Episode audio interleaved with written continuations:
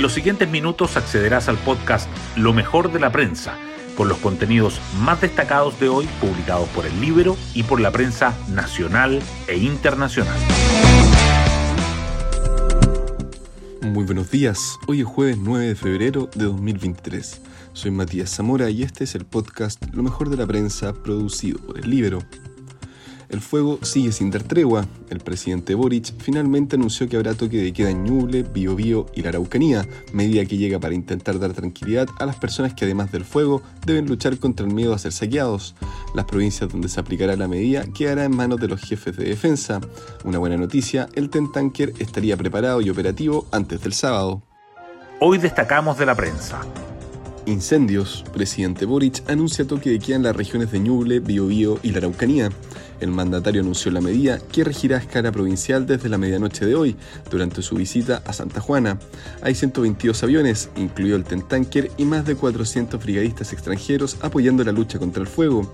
Sobre la intencionalidad de los siniestros, el gobernador de Biobío entregó nuevos antecedentes y las empresas forestales han reportado 1.119 incendios intencionales durante esta temporada.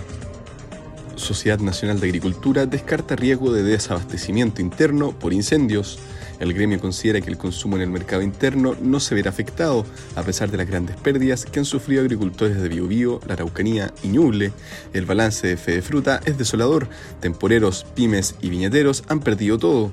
El gobierno puso en marcha un plan para apoyar a más de 6.800 pequeños agricultores afectados. Por su parte, empresas forestales hacen primer balance. Inflación sorprende al alza en enero y retrasa expectativas para primera baja de tasas. El índice de precios al consumidor subió 0,8% en el primer mes de 2023, impulsado por el encarecimiento de alimentos y bebidas.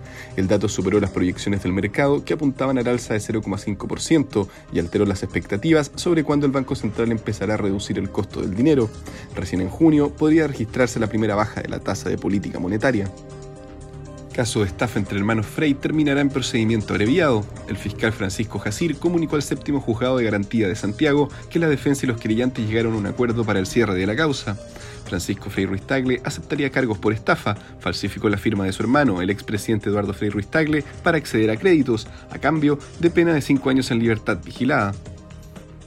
El sistema de salud está lejos de productividad anterior a la pandemia. Cerró 2022 con 38% menos de cirugías selectivas que en 2019.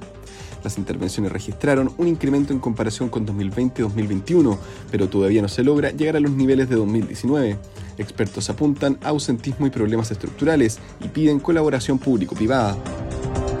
Ranking Inside Crime Chile en el top 3 de los países de América Latina y el Caribe donde más aumentó la tasa de homicidios en 2022.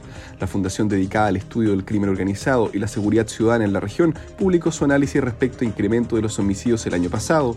En el caso chileno hubo una alzada de 27.8%. Cristian Barken, pareciera que el PS está teniendo que privilegiar lo que fue la unidad popular. El presidente de Amarillos por Chile asegura que fue un error mayúsculo la decisión de los socialistas de optar por un pacto con la Dignidad en vez de la DC, el PPD y el PR para las elecciones del Consejo Constitucional. Y el Libero publica La mano invisible de Lagos, cómo influyó en las dos listas y su rol en la campaña. Y nos vamos con el postre del día. Alexis Sánchez cumple el sueño del Marsella y elimina al PSG de Lionel Messi. El delantero chileno abrió la cuenta mediante un lanzamiento penal y fue figura en el triunfo por 2 a 1 ante el Paris Saint-Germain en los octavos de final de la Copa Francia. El Olympique avanzó a cuartos. Yo me despido, que tengan un excelente día y será esta una nueva ocasión del podcast Lo mejor de la prensa.